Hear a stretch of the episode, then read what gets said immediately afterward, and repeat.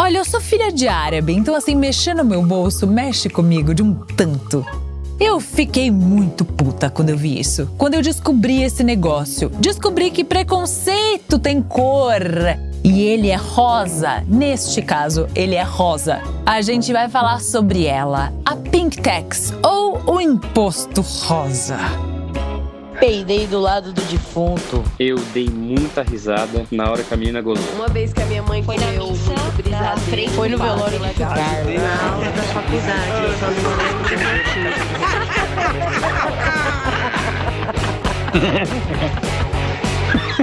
ah, mas eu ri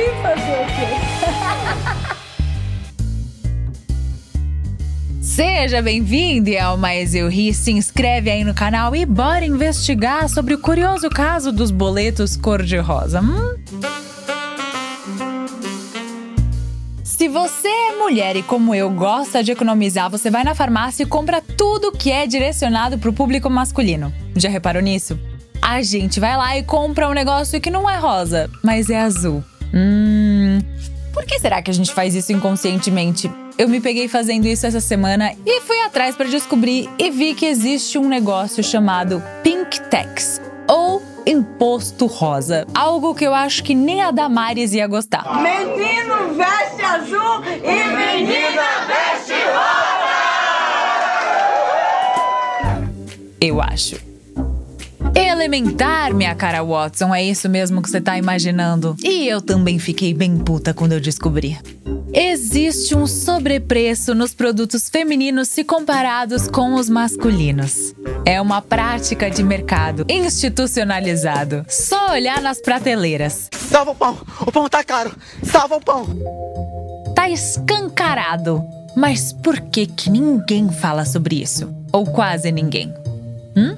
E não sou eu que tô falando isso não. Tem um estudo da ESPM que diz que os produtos rosas ou direcionados ao público feminino são em média 12,3% mais caros do que os direcionados para o público masculino. Meu Deus, é tão repulsivo. Existem produtos idênticos, mas que podem ter um acréscimo de até 100% no valor como é o caso das lâminas de barbear. E a calça jeans? O modelo mais básico de uma calça jeans de uma mesma marca tem um aumento de 23% na calça feminina. Ou seja, na maior parte do tempo, a mulher paga mais só porque ela é mulher. Qual que é a lógica disso? Me diz.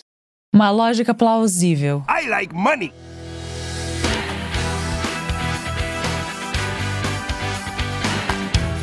Ah, e apesar de ter esse nome, imposto rosa, ele não é um imposto de verdade, né? É pura safadeza. Ah, tá de sacanagem, né?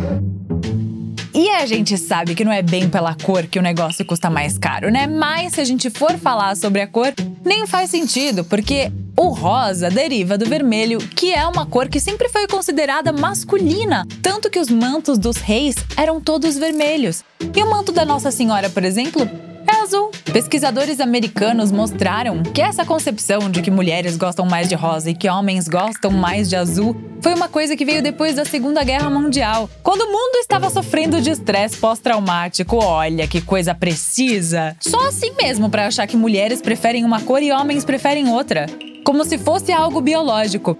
Os estudos mostraram que bebês, mulheres e homens até um ano, dois anos de idade, os dois preferem se atraem mais pela cor rosa. E depois disso, porque eles vão sofrendo influências sociais, as mulheres vão se direcionar mais para o rosa e os meninos para o azul, em sua maioria. Só que o estudo comprova que a preferência pela cor não é uma coisa biológica. Porque senão, desde que a gente nasce, a gente ia preferir mais uma cor ao invés da outra. E não foi o que aconteceu no estudo. Inclusive, olha aqui como era o Peter Pan. A Wendy usando azul e o irmãozinho dela, o Michael, usando rosa.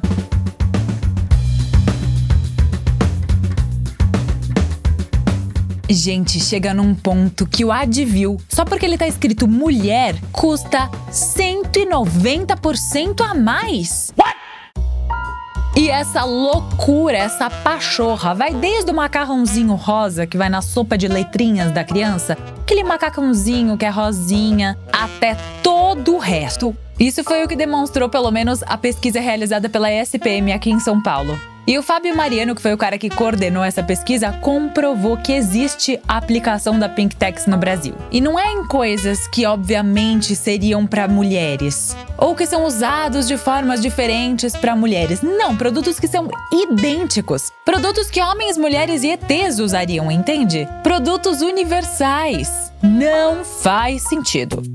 E o buraco é mais embaixo ainda, e a gente sabe, né? Porque segundo o IBGE, as mulheres aqui no Brasil ganham em média 23% a menos do que os caras. E as mulheres pretas a gente sabe também que ganham até menos. Ai, mas por que isso, Cami? Não vou poder explicar aqui porque isso dá um episódio só disso. E eu já tô puto o suficiente hoje. Mas tem um episódio do Explained muito bom sobre isso. Sobre o abismo entre a renda das mulheres e dos homens. Internacionalmente, hein? E não acha que eu mereço? Não é uma conquista. Ai. A Pink Tax causou tanto barulho nos últimos anos aqui no Brasil que surgiu até um projeto de lei lá no Senado Federal, o PL 950 de 2021, e que institui uma semana de conscientização e mobilização e a adoção de uma campanha contra o imposto rosa. E uma das justificativas para esse PL é que os produtos de higiene pessoal, pasmem, tem um custo de 48% a mais para mulheres.